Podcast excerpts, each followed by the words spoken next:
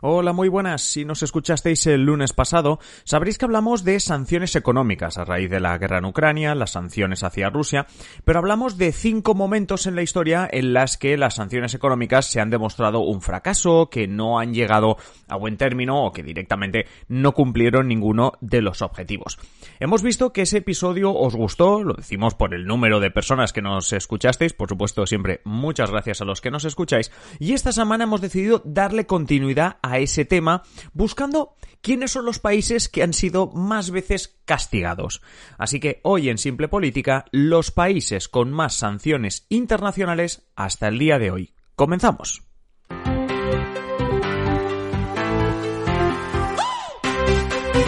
Os habla Adrián Caballero y esto es Simple Política, el podcast que trata de simplificar y traducir todos esos conceptos, estrategias y temas que están presentes cada día en los medios y que nos gustaría entender mejor. Y ya sabéis que lo que vamos a hacer ahora es ver o darle continuidad al tema de la semana pasada. El lunes pasado trajimos a Javier, como siempre, y nos habló de cinco eh, momentos, digámoslo así, no de la historia, sino, bueno, pues cinco, e incluso algunos son todavía siguen vigentes esas sanciones económicas, las cuales no han tenido o no tenían el efecto deseado. Por supuesto, podéis volver al episodio del lunes pasado. Lo que vamos a hacer en este es ahora mismo conectar con Javier, que nos ha traído algo más, y es países que puede que en su momento sí que funcionasen las sanciones, pero la cuestión es que han sido países, los cinco países que han sido más castigados a nivel internacional. Antes de conectar con Javier, eso sí, ya sabéis, dejadme agradecer la contribución a todos los mecenas que estáis apoyando este proyecto, este podcast es una realidad gracias a los aportes de los mecenas que obviamente a cambio reciben contenido en exclusiva, adelanto de episodio y otras ventajas. Si tú también quieres apoyar este proyecto, visita el enlace de la descripción patreon.com barra simple política. Ahora sí, conectamos con Javier y hablamos más de esos países tremendamente castigados.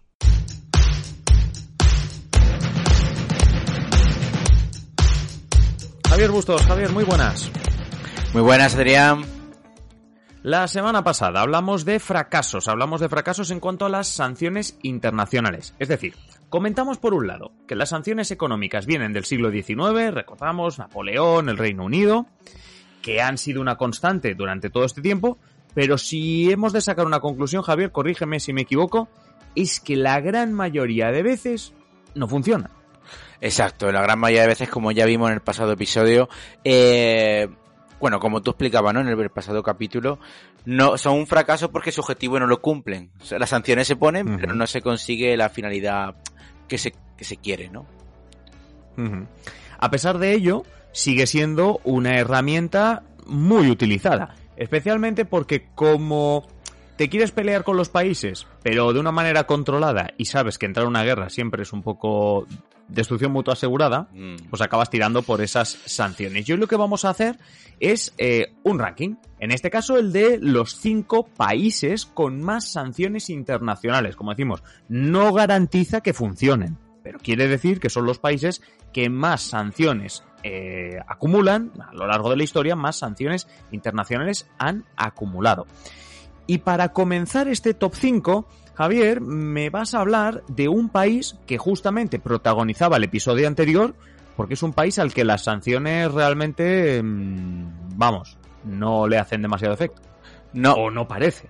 Como oír caer agua, o sea, a esta gente no, no ni le viene parece, ¿no? En concreto, eh, Corea del Norte sería el país eh, en el top one de, de países con más sanciones, no podía faltar en este top five.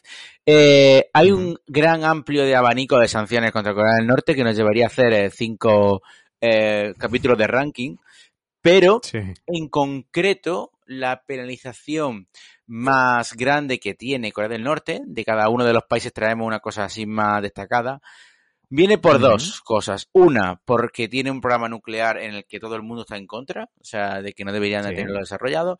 Y otro, por su constante abuso y sobrepaso de los derechos humanos. Eh, ¿Cómo afecta esto? Bueno, eh, mayormente casi todas las formas de ayuda, actividad financiera y comercio con el resto de países de su entorno y próximo, así como Occidente, etcétera, etcétera, está completamente prohibido. Sí, es casi un embargo mundial. Si hablábamos de Cuba también en el episodio anterior, y hablamos del embargo a la que, inauguró John Fitzgerald Kennedy, pues en este caso eh, tenemos casi un embargo no mundial, porque obviamente sigue teniendo algún pequeño aliado, pero prácticamente mundial. Exacto. Eh, bueno, es de estas paquete de sanciones como eso, destacamos dos eh, principales, pero claro, eh, lo del programa nuclear incluso, bueno, hay muchos países que tienen programas nucleares y se podría incluso en cierto momento pasar la mano, pero de los derechos humanos es una parte muy determinante para que ningún país del mundo occidental eh, o de la ONU, si en sí, lo pueda pasar por largo, vaya mm, de vista. sí, sí. Bueno, Corea del Norte ya presente tanto en... Es irónico, ¿no? Que es presente en el que uno de los que más sanciones tiene y también estaba en el episodio en el que decimos que es un poco inútil sancionarle o, o no tan útil como esperan las fuerzas occidentales. Nos vamos a otro país, también en este top 5. En este caso vamos a hablar de Siria, porque durante décadas Siria ha sido objeto de sanciones por parte de la ONU, de Naciones Unidas, por su supuesto apoyo a grupos terroristas. Bien decías, Javier, que estamos destacando algo de cada uno de los países. Eh, hablamos de programa nuclear en Corea del Norte, hablamos de apoyo a grupos terroristas en el caso de Siria. Eso sí, no es lo único por lo que han sancionado en los últimos años a Siria. Hay que hablar de los castigos posteriores por la represión de los civiles y su manejo en la crisis de refugiados. Hombre, no hace falta que recordemos la guerra de Siria y, por mm. supuesto, eh, obviamente, eh, todo lo que ha conllevado a nivel internacional. Mm. El programa de sanciones impuesto por Estados Unidos y la Unión Europea, que básicamente cuando hablamos de Occidente y más en este episodio de sanciones nos referimos a Estados Unidos y la Unión Europea, bueno, pues el programa de sanciones contra Siria es uno de los más amplios de todos los que existen e incluye un embargo sobre todo tipo de material que pudiese ser usado para la represión interna, así como una prohibición de comerciar con el país por petróleo y derivados. Es decir, que lo que vamos a hacer es prohibir que se pueda comprar petróleo y derivados a Siria. ¿Por qué? Porque si no lo prohibiésemos, Siria tendría aquí muy fácil hacerse rica. Es decir, lo que tratas es es como una sanción económica. Bueno, es, es una sanción económica impuesta a Siria, pero como decimos, hay muchos, eh, muchas sanciones que han caído sobre Siria en los últimos años, entre ellas, como decimos, todo lo que incluya posible represión interna y, por supuesto, las vías de financiación como podría ser el petróleo. Esto estamos hablando de, de, Siria, un país que ha sufrido, bueno, pues que hasta hace nada hablábamos de la guerra de Siria, más de una década, que fue eh, uno de los eh, países de donde más gente salió en aquel famoso 2015, aquel verano de 2015, cuando llegaron cerca de un millón de personas a las puertas de la Unión Europea buscando refugio, algo que en ese momento nos parecía una barbaridad y que obviamente lo de Ucrania lo ha superado, pero pero, pero tenemos ahí el recuerdo de, de Siria y que las sanciones, por cierto, hay que decir que algunas de ellas siguen activas. Y hablando del tema de 2015, eh, de los refugiados y yéndonos también a 2011, hay un país que está en esta lista y que me recuerda mucho a esa época, y es Libia, ¿verdad, Javier? Efectivamente, Libia fue uno de esos países que durante 2011, sobre todo, no fue protagonista eh, bueno, no por su, grande éxito, pero fue protagonista Eh, junto, bueno, con todos estos países de la zona, ¿no? Eh, 2011 fue lo, esto fue lo que se llamó la primavera árabe, si la memoria no me falla. La primavera árabe, por supuesto, que, que nació, o, el primer caso fue en Túnez con Mohamed Bouazizi, que se extendió a Egipto y a partir de ahí llegó a más de una decena de países, entre ellos Libia, que buscaban, la sociedad buscaba cambios de regímenes en algunos países con mayor éxito y en otros con, menor, pero que Libia, eh, se, vamos, una de las afirmaciones que cualquier analista te dirá es que Libia quedó casi como un como un país sin, sin gobierno, sin un gobierno claro y un país en el cual, bueno, pues mucha gente, aprovechando también esa situación en 2015, vio como precisamente desde allí partían muchos, eh, muchos refugiados que trataban de llegar a Europa y de la propia Libia los propios libios que también eh, algunos buscaban mejor suerte en Europa. Sí. Eh, pues bueno, como dentro del ranking, lo que comentábamos sobre Libia es que en este caso fue el Consejo de Seguridad de las Naciones Unidas quien ordenó las sanciones contra Libia en el año 2011, en este caso concreto por las violaciones constantes de los derechos humanos. Fue lo que se alegó en concreto. Entre las medidas que se incluyeron, al igual que en el caso de Siria, el embargo de, armas, ahora llamado, ¿cómo es? Material ofensivo. ¿Cómo se? Material ofensivo, creo que es como lo dijo Pedro Sánchez al referirse a lo que enviábamos a Ucrania. Sí, material ofensivo. Eh, y otro tipo de material bélico. ¿Cuál es la finalidad? Al igual que en el caso de Siria, si quitas las armas al al que reparte palos, pues básicamente no repartirá palos. Es la filosofía. Lo pones difícil. Claro. Lo pones un poquito más difícil. Eh, Sí, sí, Es una manera de verlo, sí. La cuestión en este caso era intentar rebajar un poco el nivel de represión interna y conseguir un poco suavizar la situación en el país ayudando a la población civil. No, y, la- y claro, al final es eso. O sea, al final es como hablábamos en el episodio anterior. Las sanciones han de tener. O sea, las sanciones es por un objetivo. Quieres cambiar algo, quieres llamar la atención sobre algo.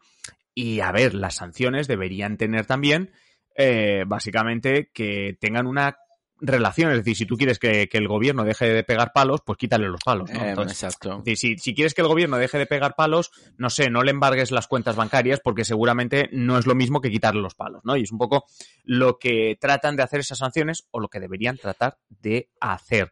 Eh, una de las cuestiones muy parecidas y que, va de esto, de cómo para conseguir algo intento hacerte unas sanciones específicas, es lo que le pasó al penúltimo país que vamos a comentar a la- en este top 5 que tiene de estos países de sanciones de con más sanciones internacionales. Vamos con el penúltimo país que vamos a comentar hoy y es Sudán. Sudán, hablo de Sudán cuando todavía estaba todo Sudán junto, sin Sudán del Sur. ¿Por qué? Porque las sanciones contra Sudán llegan y están en vigor desde 1997. ¿Por qué desde 1997? Porque en la década de los 90 eh, se acusó desde la comunidad eh, internacional a Sudán de tratar de desestabilizar a los gobiernos de la región, apoyando desde golpes de Estado hasta cualquier tipo de eh, rebelión dentro de esos países. Y como decimos, durante los años 90, Estados Unidos especialmente, se fijó en el papel que estaba jugando Sudán en la inestabilidad de la región mm, eh, de la, de la región de África o- oriental, que ahora estaba confundido entre occidental y oriental, me ha venido rápidamente el Google Maps a la cabeza. Y, va- y claro, es que ahora digo, a ver, era oriental o occidental. Yo tengo Bueno, la cuestión es que- digo, esta vez no me la juego. Esta vez te dejo que No, sí, sí, o sea, era como que yo tengo claro, yo tengo claro dónde está Sudán, pero ¿sabes aquello de izquierda-derecha? Ha habido un momento de... Eh, mm, exacto. No sé cómo decirlo. Prefiero que esta vez metas la pata tú que yo sé que se tira los triples. Sí, por supuesto, hombre. Sí, sí, sí, no, no, no hay ningún problema. Eh, además, o sea, bueno, eh, redacción arroba simplepolitica.com, cualquier, cualquier metedura de pata, por supuesto, eh, nos lo podéis hacer saber. La cuestión es que Estados Unidos, en ese momento, además, única superpotencia, casi la, reina del mundo, ¿no? Y la, y la vigilante de, de la garante de paz y libertad en todo el mundo, en esa época, 1997, decide imponer sanciones precisamente a Sudán por esto, por estar desestabilizando la región. ¿Qué hizo Estados Unidos? Bueno, pues este, eh, Estados Unidos en ese momento impidió que cualquier compañía de Sudán usara los dólares estadounidenses para hacer su comercio. ¿Qué trataba de hacer con esto? Dificultar el comercio internacional. En este caso lo es una sanción económica, vamos, clarísima, y lo que estabas haciendo era que si Sudán no puede comerciar internacionalmente, le acabas de romper todo. ¿Por qué? Sudán, recordemos que ya en su momento, hace un mes y medio, dos meses, hablamos de ella en otro episodio, hablábamos de Sudán como uno de los países africanos con mayor reservas de petróleo. Y dicho de otra manera, el 98% de sus exportaciones se basaban y se basan en el petróleo. Por tanto, si dificultas el comercio internacional a un país que se gana la vida vendiendo petróleo a otros países, es obvio que lo estarás ahogando. Pero eso sí, Sudán no es el país con más sanciones. Y es que hay que hablar de un país bueno, protagonista de rabiosa actualidad. Y es que, Javier, bueno, cuéntanos tú, cuéntanos tú de, qué, de, de quién vas a hablar y de con quién cerramos este top 5. Cerramos con Rusia. Ojo, y este dato es importante. Antes del actual conflicto ya era el país con más sanciones. O sea, para Vale, que... no, no estamos haciendo trampas, ¿eh? es decir, Rusia antes del conflicto con O sea, Ucrania. Rusia antes de Rusia. en este caso, Estados Unidos y Unión Europea, como tú has dicho, Occidente, impusieron un paquete de sanciones sobre personas y empresas rusas en respuesta, que lo comentamos en algún episodio, creo con el de Google Maps, si no me equivoco, en respuesta a la anexión de la península de Crimea en el año 2014 y la crisis del este de Ucrania. Eh, En este caso, eh, que ahora se ha hecho algo parecido también, eh, para que duela más, no solo se han hecho sanciones económicas contra el país, sino contra las cuentas bancarias de personas concretas para que se pique más el bolsillo y se reaccione. Estados Unidos y Europa eh, también fijaron como objetivo eh, activos claves de la economía rusa que estaban conectados con la élite gobernante. Hay que recordar que gran parte de los grandes proveedores de petróleo y lo que y de gas, lo que se llama los oligarcas rusos, de forma normal, o sea, en los medios de comunicación y demás, la mayoría son mm. íntimos amigos o están vinculados de alguna forma con Putin y el gobierno ruso. Eh, mm. En este caso, Rusia contragolpeó prohibiendo la importación de ciertos productos alimentarios desde la Unión Europea, Estados Unidos y otros países. Bueno, en este caso. Que esto, esto sin contar, como tú dices, las sanciones actuales, porque obviamente necesitaríamos cuatro episodios. Mm, hubo un día que, que os hablé del código SWIFT, el sistema bancario, pero necesitaríamos como cinco episodios para poder hablar de las actuales. Sí, sí, es muchísimo. una cosa, hay un detalle, hay un detalle que me llama la atención con respecto al resto de países. Rusia contragolpeó, has dicho, ¿eh? Es decir, Rusia no se quedó quieta, por decirlo así. El resto de países, eh, es que recordemos la lista, ¿eh? Corea del Norte, Siria, Libia, Sudán y ahora Rusia, tiene muy complicado contragolpear contra Occidente. Y Rusia, tanto, bueno, tristemente como lo estamos viendo estos días, como en esta época, en esta sanción, hace ocho años, como estabas comentando, contragolpea y hace pues otro tipo de sanción. Pero realmente es súper hiper mega curioso el caso de, de Rusia, aparte obviamente de los intereses económicos y toda la película que es detrás de, de todo esto, ¿no? Pero, por ejemplo, uno de los datos que más me han llamado la atención, siguiendo la, información de, sobre todo el principio, ¿no? De finales de febrero, principios de marzo, del conflicto este, es que muchos medios de comunicación eh, decían que muchas de las, vaya, lo diré, los packs de comida estos de los militares, que siempre mayormente son cosas deshidratadas y demás para que no se pongan malas, estaban caducadas desde el año 2002. O sea, en realidad, en realidad, no había una intención de, de desplazar tropas. Sí, no, claro, porque si no te preparas también eso. Claro, o sea, desde el año 2002, o sea, tú das por hecho, han pasado más de 20, o sea, eh, das por hecho de... 20, 20 clavados, 20, clavados, que dice, bueno, no va a haber guerra, sino... De hecho, por ejemplo, fue lo primero que hizo Alemania con Scholl. Eh, oye, nos vamos a gastar, creo que fueron 100.000 millones en, en rearmarnos. En, bueno, en rearmarnos, modernizarnos y demás para prepararte, ¿no? Y en este caso Rusia... A ver, yo a veces no sé, yo a veces he abierto un paquete de carne de la nevera que estaba un mes caducado y, me lo he comido y no me ha pasado nada, pero claro, 20 años. 20 años, no un yogur de esto que tú dices, bueno, a ver lo que pasa. Te digo una cosa, ¿sabes el típico leyenda urbana del yogur de pon la cuchara y si se queda de pie que el yogur está bien? Pues oye, que hagan lo mismo con la comida esta caducada hace 20 años. Sí, si tú la abres y si el tufo no te mata, pues para adelante.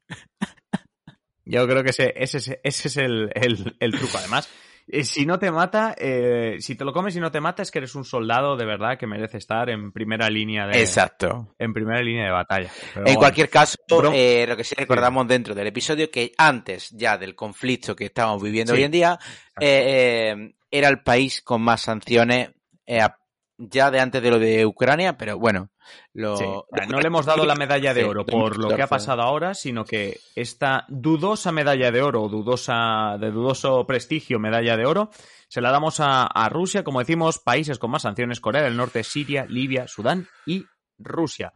Javier, te esperamos la semana que viene. Te vamos a escuchar la semana que viene, el próximo lunes, con otro episodio con más curiosidades, con más rankings, de todo. Javier, te escuchamos. Muy bien, aquí estaremos.